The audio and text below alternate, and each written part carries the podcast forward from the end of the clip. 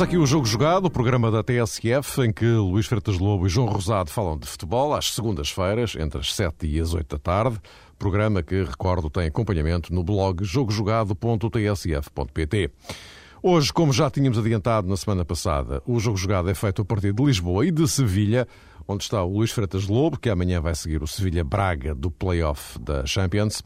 É tema obrigatório, claro, mais o caso que está a agitar o universo benfiquista. Roberto, o tal guarda-redes que custou 8 milhões e meio de euros, voltou a comprometer na Madeira e vai perder a titularidade na baliza. A questão é, com este cenário, que solução deve o Benfica encontrar para a crise na sua baliza? E será que a entrada do Benfica em jogos oficiais, só com derrotas, se explica unicamente com as exibições de Roberto? O Sporting não está muito melhor, mas ainda assim voltou aos triunfos e interessa perceber até que ponto o jogo com o Brondby na quinta-feira não condicionará toda a temporada dos Leões. No meio disto, o Futebol Clube do Porto soma triunfos e depois de ganhar na Bélgica de forma clara, subiu ontem à liderança do campeonato. E hoje ficou a saber que Otamendi é mesmo a nova contratação dos Dragões. Cinco épocas, 4 milhões por 50% do passe. Boa tarde uh, a ambos. Boa tarde. Boa tarde.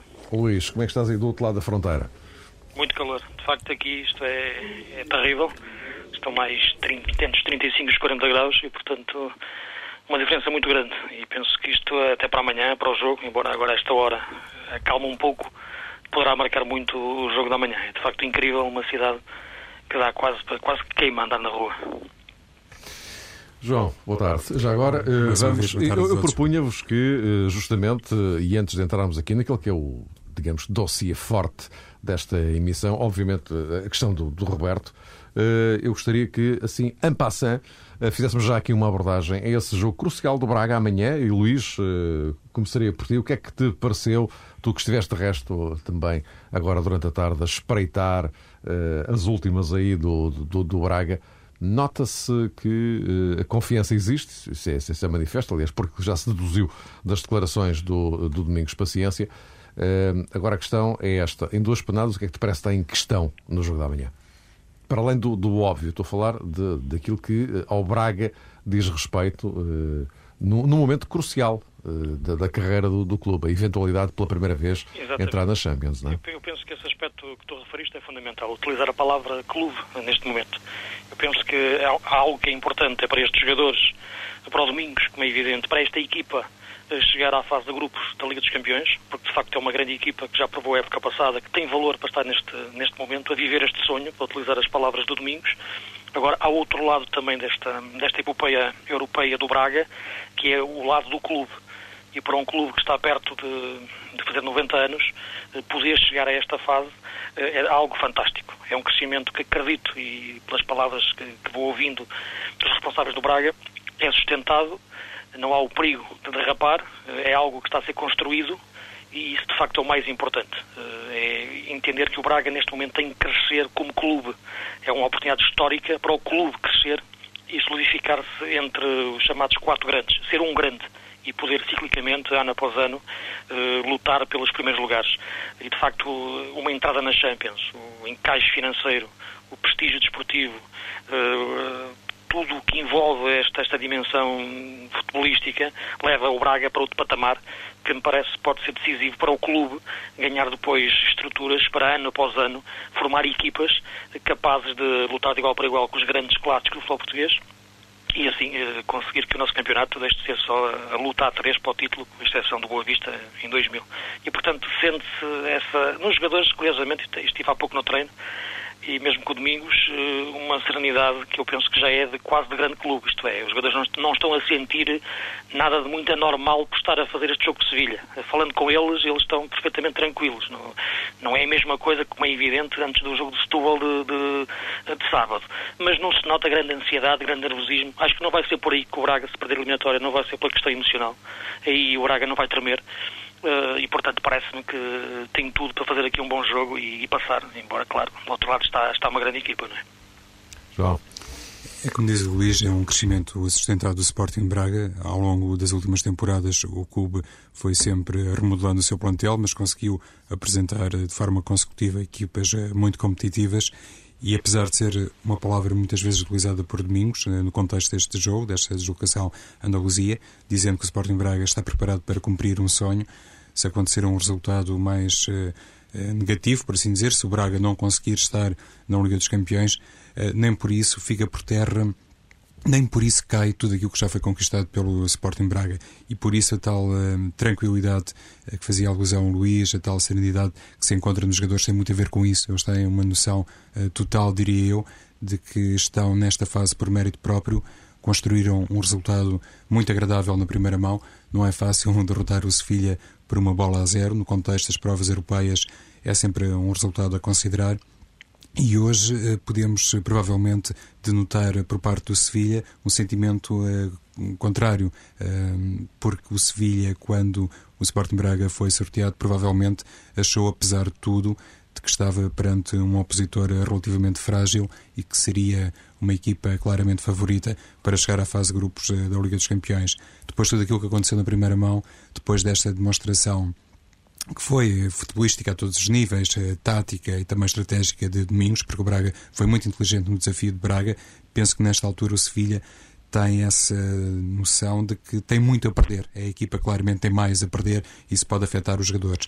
Por outro lado, e olhando para aquilo que fez Domingos Paciência no desafio frente à Vitória de Setúbal, houve realmente o repouso de vários guerreiros do Minho, na, verdadeira acessão do termo, e hum, olhando para futebolistas como o Alain, o Silvio, o Paulo César, o Vandinho, o próprio Rodrigues, nenhum deles foi titular no jogo de Setúbal e provavelmente, e considerando estas eh, condições climatéricas talvez adversas em Sevilha, este fator de descanso de alguns jogadores pode revelar-se fundamental. Dados lançados então, vamos esperar que o Braga faça história amanhã em uh, Sevilha. A questão do momento uh, tem marcado o futebol português é, uh, Roberto, a crise na baliza do Benfica. Uh, João, enfim, os dados estão na, na, mesa, são conhecidos desde sábado à noite, depois de mais uma exibição em que Roberto comprometeu. O Benfica voltou a perder e, nesta altura, que saída para isto? Sendo que Roberto, no, no sábado, já não deverá estar na baliza. A saída Mas mais... mais do que isso é o e depois. Uhum. A saída melhor para o Benfica, na minha perspectiva, é fazer as coisas eh, de uma maneira simples, o mais simples possível. E isso passa claramente por dar a titularidade a outros jogadores eh, que estão no plantel, uh, supostamente, e eu acredito piamente uh, que isto corresponde à realidade, porque têm provas dadas, constituíram apostas do Benfica em, em dimensões diferentes, por assim dizer. Uh, Moreira é um dos históricos eh, da luz, eh, tem realmente um índice de popularidade, se calhar apenas eh, comparável a Pedro Mantorras, e curiosamente são jogadores que passaram por um, um calvário em termos físicos muito semelhante, se quisermos, mas o Benfica resolveu prolongar o contrato de Moreira e acabou por fazer dele, digamos que, um dos pilares de balneário. É isso, não é estranho, penso eu, a tal popularidade de que uh, desfruta. É realmente um jogador uh, no estádio antigo, dir-se-ia de terceiro anel, e agora cabe, obviamente, a Jorge Jesus decidir se é Moreira, se é Júlio César, que está em melhores condições para fazer face a esta ausência, que, na minha perspectiva, se pode configurar como obrigatória de Roberto. Mas essa opção eh, simples de balneário sai um jogador para entrar outro que está em melhores condições, penso que nesta altura, neste momento em tanta coisa é colocada em equação, inclusivamente a sapiência e a capacidade de análise de Jorge Jesus nesta altura para que o Benfica uh, não tente, digamos, uma solução milagrosa, não sei se elas existem no futebol, mas para que não caia nessa tentação, se calhar o melhor é simplesmente fazer isso. Sai um jogador, entre o outro, neste caso um guarda-redes, como aconteceu também no passado, por exemplo, com Kim, que tem sido um nome uh, muito em foco nos últimos tempos, e percebe-se porquê, porque fez uma excelente temporada e acabou por ser uh, dispensado por uh, Jorge Jesus. Convém também lembrar aquilo que muitas vezes também já tem sido sublinhado, que Júlio César foi o próprio há uma temporada uma aposta pessoal de Jorge Jesus, por isso até eu iria, digamos que encarar de forma mais natural que o sucessor, entre aspas, de Roberto na baliza do Benfica fosse Júlio César e não tanto uh, Moreira. Mas uh, outra solução também tem sido uh, veiculada e que passa, enfim, pela saída de, de, de Roberto, pelo empréstimo de Roberto, nesta altura, Mário, pode ser, eh, digamos que, mais complicada, porque não é fácil colocar um jogador que eu admito que possa ter o seu mercado no, no, país natal, mas não é fácil colocar um jogador que foi tão caro e que acabou por deixar tanto a desejar nestas primeiras exibições. Só para concluir esta primeira abordagem, se me permites, Mário, iria então focar isto, fazer uma troca direta de jogadores e depois, talvez mais tarde, equacionar a saída de Roberto, e, uh, Luís, uh, e eventualmente, o que não parece estar excluída, a hipótese da contratação de outro guarda-redes. Eventualmente sim. Eu penso que neste momento o problema atingiu dimensões que penso já serem difíceis de, de, de fazer a inversão. Ficaria muito surpreendido se o Roberto ainda conseguisse ser alguma vez, algum dia, guarda-redes do Benfica. Uh, do ponto de vista de ganhar a confiança do mundo benfiquista e ser titular do, do Benfica. Penso que este problema, como já, já falamos noutros programas, foi um pouco inventado eh, esta época pelo treinador, porque claramente o Benfica não tinha problemas em termos de, de guarda-redes, a época passada, sem ter um super guarda-redes, tinha um bom guarda-redes, que foi claramente talvez os melhores da época passada em termos de guarda-redes menos batido. Uh, um guarda-redes campeão, um guarda-redes totalista. O Benfica resolveu, no entanto, legitimamente enverdar por outro caminho. Agora, parece-me que e o Roberto, sendo uma aposta pessoal do treinador, tem sido defendido por ele de uma forma que também parece lógica e legítima, mas até certo ponto. Eu penso que nenhum guarda-redes, eu nunca vi nenhum treinador defender tanto um guarda-redes como, como o Jesus tem defendido esta época. Eh, há um ponto em que já me parece ser, ser, ser quase indefensável. E, e se pensarmos como época passada, o Kim uh, algumas vezes era atacado por um lance ou outro em que não esteve tão bem uh, e não teve a mesma proteção. não me parece muito justo esta forma, até como os colegas agora podem encarar a situação do, do guarda-redes. neste momento, olhando a situação, eu penso que pensar num Benfica a querer ser bicampeão pensar num Benfica a querer lutar por um lugar mais alto possível na Liga dos Campeões não é compatível com o guarda-redes, com os erros que o Roberto tem, tem cometido. E parece-me que esse, que esse facto, neste momento, é, é, é suficiente para o Benfica repensar o lugar do guarda-redes, quer no aspecto da, da, titularidade, como o João referiu, em relação aos outros dois jogadores que estão no banco, que necessariamente merecem uma oportunidade para mostrar que estão em condições de garantir a segurança na lista do Benfica, o Júlio César e o, e o Moreira, quer, na hipótese, de ir ao mercado e, e adquirir outro guarda-redes. Eu penso, sinceramente, que estas duas soluções serão aquelas que neste momento a administração do Benfica e o seu treinador deveriam assumir. Não é drama nenhum, eu penso que o Roberto, pelo que eu conhecia dele ou pelo que eu vi jogar em Espanha, viu fazer boas defesas, o que é diferente de dizer que é um bom guarda-redes, porque nunca o analisei assim com tanto, com tanto pormenor, mas acredito que, que, que o Jorge Jesus uh, sim, mas neste momento, em face daquilo tudo que tem acontecido na, na baliza do Benfica, as suas condições perante o grupo, as suas condições uh, mentais e técnicas para continuar a ser guarda do Benfica, penso que já são muito, muito escassas. E por aí, estas duas soluções, quer a solução de, de, de, de um novo guarda-redes, nova contratação, estando agora o mercado ainda, ainda a fechar durante alguns dias, quer a entrada de um dos guarda-redes que, que habitualmente uh, fica, fica no banco. Penso que neste momento difícil entender um guarda-redes daqueles a cometer tantos erros consecutivos na baliza de uma equipa que quer ser campeã nacional e quer, quer, ir, e quer ir longe na, na, na Liga dos Campeões. E já agora, uh, Luís, antes de regressar aqui ao, ao, ao, João, e para tentarmos aqui gerir o nosso tempo, embora, eh, como já devem ter percebido, hoje, uh, do ponto de vista funcional, isto é um pouco diferente, vez que uh, Lisboa-Porto é uma coisa, Lisboa-Sevilha não é propriamente o mesmo. Uh, mas, Luís, a questão é esta também. o Benfica vai com três derrotas consecutivas desde que começou a época oficial, supertaça e duas no, no campeonato este começo desastroso do Benfica, e eu digo desastroso por uma razão muito simples: o Benfica, campeão da época passada, era, estava nos antípodas eh, do, do que está a acontecer agora. E, e, isso é que torna tudo mais surpreendente.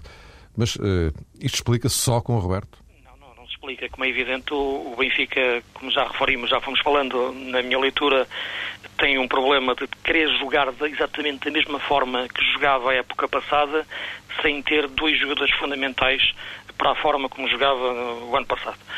Ou pelo menos dois jogadores com aquelas características. Falo num extremo puro, para dar profundidade a um dos flancos, como era Di Maria. Falo de um médio muito inteligente em termos de transições. Um médio que defende e ataca e recupera a bola e transporta, como o Ramírez. Uh, sem esses dois jogadores, penso que o Jorge Jesus repensou e bem um sistema alternativo durante a pré-época. Uh, surpreendentemente, surgiu, no entanto, no início da época competitiva a sério, Supertaça e Campeonato, resgatando o, o sistema tático uh, anterior, para o qual faltam estes dois jogadores que eu penso que são fundamentais porque é que ele voltou então ao sistema tático antigo, porque é aquilo que ele prefere, porque é aquilo em que ele acredita, porque é aquilo com que, com que ele ganhou e as suas equipas têm, têm jogado melhor. Mas a falta destes dois jogadores, e vê-se que o Benfica está no mercado à procura de jogadores desse tipo, uh, vão de encontro exatamente ao problema tático da equipa. Embora me pareça que na Madeira o Benfica tenha feito um bom jogo, estava a fazer um bom jogo, e penso que nesse, naquele caso particular o guarda-redes de facto foi um fator de, de desequilíbrio eh, tremendo no, no, resultado. Curiosamente, no, num estádio onde a época passada o Kim fez uma defesa fabulosa a um, dois minutos do fim, que terá garantido praticamente o título eh, para o Benfica numa das últimas, últimas jornadas. E, portanto, muitas vezes o guarda-redes, de facto, dá pontos à equipa, como disse o Jorge Jesus, e foi o caso do Kim época passada na Madeira, foi o caso, ao contrário senso, do Roberto esta época na, no, no mesmo local. Agora, também não quero fazer disto um, um ataque ao, ao, Roberto. O Roberto é um profissional com o seu valor, com a sua dignidade, um jogador que em Espanha, aliás, digo em Espanha, todas as pessoas com quem falo, e mesmo jornalistas, todos eles ficam surpreendidos com isto tudo que está a passar com ele. Uh, todos eles consideram que ele era excelente a sair da baliza, que era um bom guarda-redes, que é um bom guarda-redes, e não, não acreditam que possa ser o mesmo Roberto. Portanto, nenhum, nenhum, é, é que é engraçado portanto, notar esta, esta reação por parte da imprensa espanhola, que o conhece de forma mais, mais, mais pormenorizada. Portanto, eu parece-me que o Roberto tem o seu valor. Agora, de facto, o problema dele é as saídas, as, as saídas da, da, área, da baliza, claramente, porque ele entre os postos vai buscar bem as bolas ao chão, mesmo sendo alto, ele vai bem ao chão, rapidamente. O problema são as saídas. Uh, e, de facto, é um problema que, técnico, não acredito muito naquela questão que foi dita, que ele tinha que se adaptar. Eu penso que os guarda-redes não, não se adaptam assim tanto. Não é como outro jogador de campo. Um guarda-redes, quando tem classe, chega e joga e vê-se logo no primeiro jogo. E, portanto, isso não se notou tanto no Roberto. Eu penso que, mesmo a hipótese de ele ser emprestado e, e poder crescer noutro clube e mais tarde ainda vir a voltar ao Benfica, uh, pode ser possível. Uh, e eu estou a fazer esta análise toda sem pegar num ponto que eu acho que está a viciar muito a análise ao Roberto, que é que está nos 8 milhões e meio. Porque se o Roberto tivesse custado apenas um milhão ou tivesse, visto, tivesse vindo a custo zero, a minha análise ao Roberto seria exatamente a mesma. Uh, vamos esquecer um pouco o valor do, do jogador para analisá-lo do ponto de vista técnico, o problema que o Benfica está a viver. Porque se vamos por esse valor, então aí, se vamos para esse ponto de análise, aí sim entramos num campo mais, mais complicado. E João, é só Roberto? Não é só, mas eh, parece-me claramente um jogador, sobretudo, afetado no, no, plano psicológico, e isso, quando se trata de um guarda-redes, eh, tem custos elevadíssimos, eh, como é natural. Não significa também que os outros jogadores da equipa estejam no máximo das suas capacidades.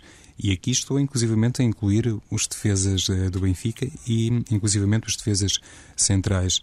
É curioso que o Luís, no último programa, salvo erro, trazia aqui à baila uma questão que merece de facto uma discussão ampla e que tem a ver com os ecos eh, do mercado e o tipo de influência, de perturbação que podem causar em determinadas equipas. Eh, bem sei que os jogadores do Benfica, enfim, recém-consagrados campeões nacionais e muitos deles de seleção, estão habituados a estar permanentemente em foco e, se quisermos também, num determinado sentido, sob pressão. Mas também não é todos os dias que se fala de convites do Real Madrid, do Chelsea e de outros clubes de, de grande nomeada para jogadores como David Luiz, o próprio Luizão terá sido tentado pelo mercado italiano, temos o caso também de Fábio Coentrão, e eu acho sinceramente que a equipa do Benfica, algumas unidades em concreto na equipa do Benfica, denotam essa oscilação, se calhar também de forma e de índice de concentração no jogo, um pouco à conta disso.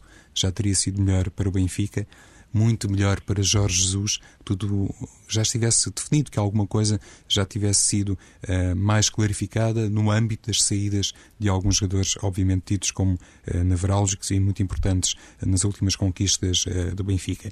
E estas coisas do mercado realmente têm uma influência muito grande, porque, por exemplo, ainda a propósito do, do Roberto, o Benfica, se quiser agora contratar um guarda-redes, tem, digamos que, uma margem uh, manobra escassa. É muito difícil. Agora, praticamente só o mercado sul-americano, o mercado brasileiro. Exato, Luís. E, e, e, mesmo um grande nome, nesta altura, uh, se calhar é, é, mais difícil de resgatar, independentemente do Benfica estar ou não uh, com o fulgor suficiente do ponto de vista económico. Vamos até admitir que o Benfica tem mais 8 ou 9 milhões de euros mas, para gastar. Por causa é? impressões, deixa-me agora, que há pouco tempo tive com ele, ver o Filipe, que é um grande guarda-redes brasileiro, ter chegado ao Braga, o Braga ter conseguido resolver o problema dos seus guarda-redes tão rapidamente.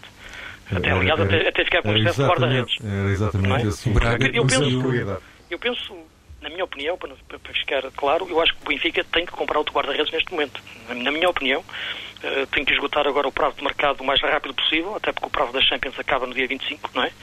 Mas se não for possível até dia 25, tem que comprar um guarda-redes. Eu penso que neste momento é, é, a única solução. Se tivesse alguma responsabilidade do Benfica, era aquilo que faria. Arranjar um guarda-redes novo neste momento. O Benfica tem um departamento de prospeção, que funciona o ano inteiro, tem que ter referenciados outros guarda-redes e tem que partir neste momento para essa, para essa solução, claramente. O Braga conseguiu, uh, Luís de uma assentada, provocar duas uh, situações, digamos assim.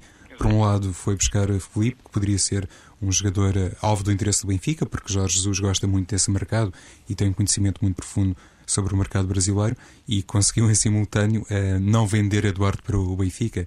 Uh, enfim, é comentado que uh, a difícil relação entre António Salvador e Luís Filipe Vieira também terá constituído um obstáculo a esse eventual interesse de Jorge Jesus em voltar a trabalhar com guarda-redes com o perfil de Eduardo. Só para concluir o tema Benfica, Mário, ia dizer outra coisa a propósito de Gaetan. Parece-me que a forma que Jorge Jesus tem utilizado, a diferente fórmula tática, tem muito a ver com alguma indefinição em torno do verdadeiro lugar e do papel de Gaetan, outro jogador que foi muitíssimo caro. Ora bem, vamos lá gerir os uh, mais ou menos 10 minutos que nos uh, faltam. Sporting, João. o Sporting não está muito melhor, mas a grande diferença em relação ao Benfica é que já ganhou um jogo no campeonato, não é? Só que o Sporting está a meio de uma viagem muito complicada e tormentosa. Uh, vai na quinta-feira à Dinamarca uh, jogar com o Brondi e entra a perder 2-0. E, e, e, de facto não se notam grandes melhorias. Mesmo, perdão, mesmo esta vitória com, com, com, o Marítimo não, não foi propriamente muito exuberante, nem nada que se pareça. E há outra grande diferença, Mário, no que toca ao Benfica, que tem a ver com o momento de forma do, do guarda-redes. Uh, Rui Patrício uh, tem sido capaz de fazer, digamos que, uma afirmação gradual na equipa e penso que não estou enganado se disser que tem sido claramente o jogador em melhor forma no Sporting, o único que já compete a alto nível. É evidente nestas coisas da baliza a concorrência se calhar tem um peso maior. O próprio jogador durante a semana, dia a dia, melhor dizendo, sente essa necessidade de se aprimorar constantemente porque sabe que a qualquer momento pode ser mais questionado por parte quer da crítica, quer da massa associativa. Isto comparativamente, lá está, a outras posições, a outros jogadores, mas eh, Rui Patrício, apesar de tudo, tem constituído o grande argumento do Sporting. E se calhar, eh, se foi possível, por exemplo, agora Paulo Sérgio experimentar o sabor desta vitória diante do Marítimo, isso tem muito a ver com uma magnífica prestação de, de Rui Patrício.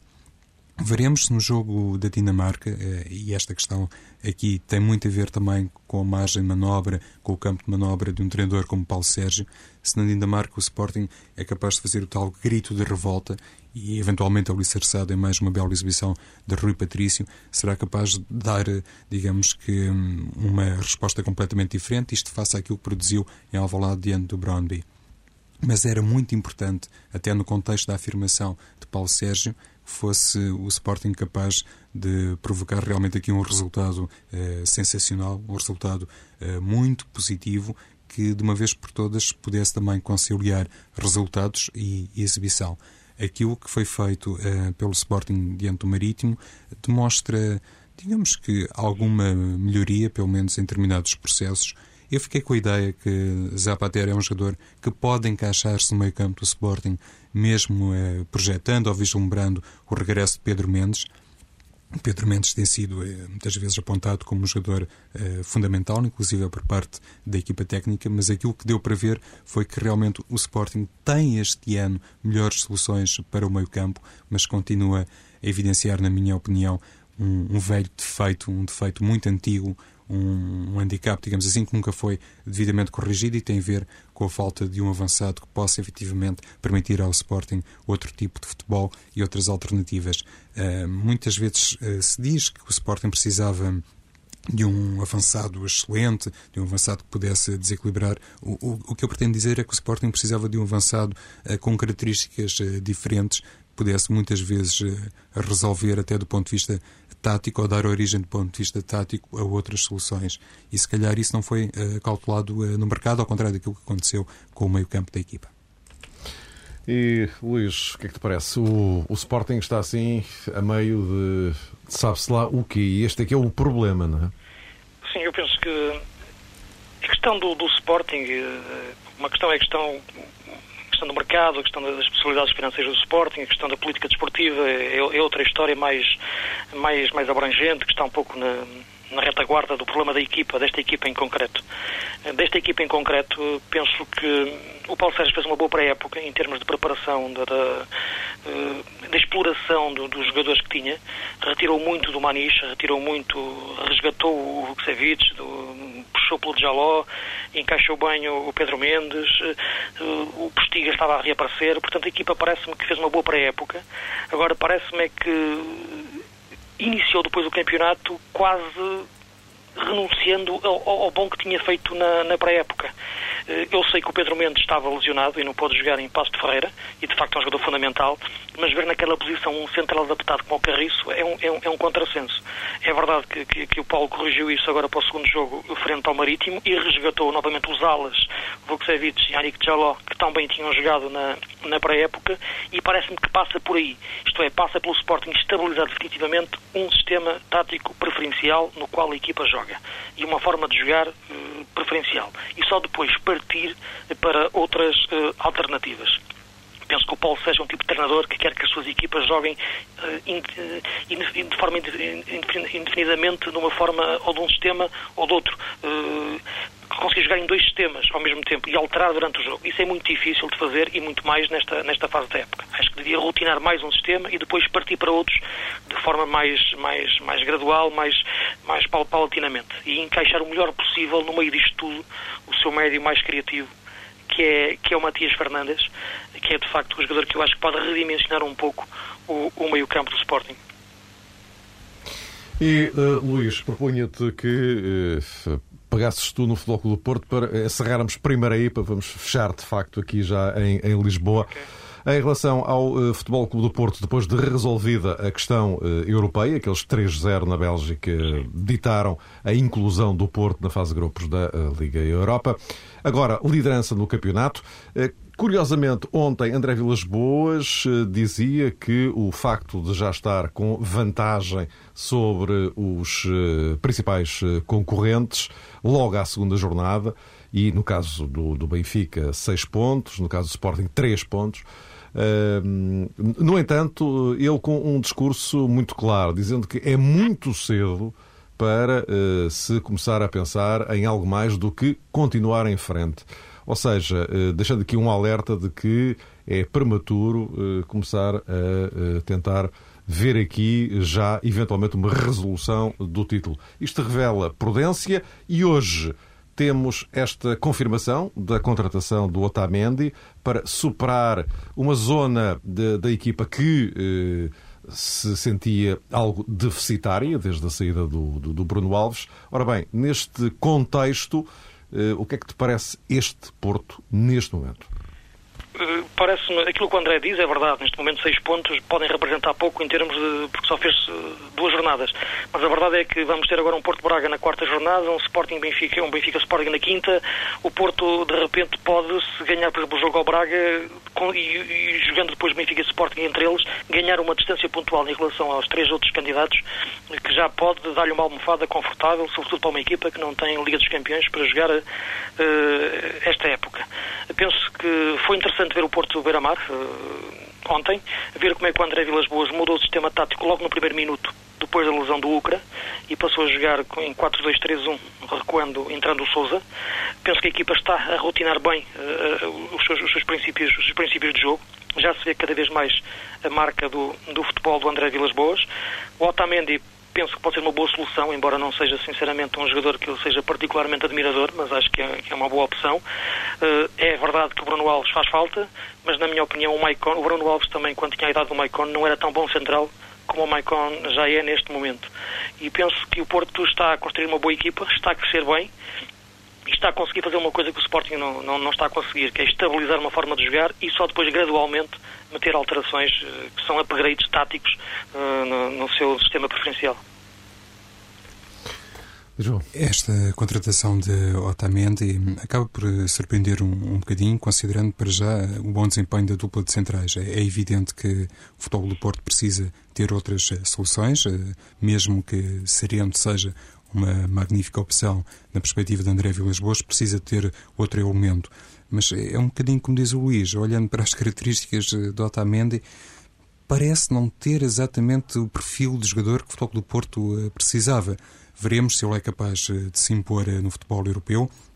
Tem uma grande experiência internacional, é um jogador de hum, a seleção argentina é um jogador muito eh, tarimbado, apesar de relativamente jovem, mas sinceramente tenho algumas dúvidas que reúna exatamente aquele perfil que seria necessário para o futebol do Porto de agora. É evidente que a tal elasticidade tática eh, que já tem sido eh, muitas vezes denunciada e sempre com efeitos positivos por parte de André Vilas Boas, até pode presumir hum, um Porto em determinado contexto e penso até que isso já esteve para acontecer com apenas uh, três defesas. E aí sim o Otamendi aparece como um, nome muito mais respeitável, inclusivamente no Campeonato do Mundo ele chegou a ser utilizado por Maradona como defesa direito, o que também tem muito a ver, claro, com, com as excelentes opções que tinha Maradona para o eixo uh, defensivo, apesar depois da lesão de Samuel. A verdade é que é uma contratação dispendiosa do Futebol do Porto e é também um sinal que, atendendo ao número de anos, atendendo à, à, à duração, à longa duração do contrato de Otamendi, é um sinal que o Porto está a perspectivar as coisas, eh, como é costume, a médio e longo prazo, e é também um sinal de que este trabalho que tem sido efetuado pelo treinador eh, já reúne certamente total consenso e aprovação na SAD do Futebol do Porto.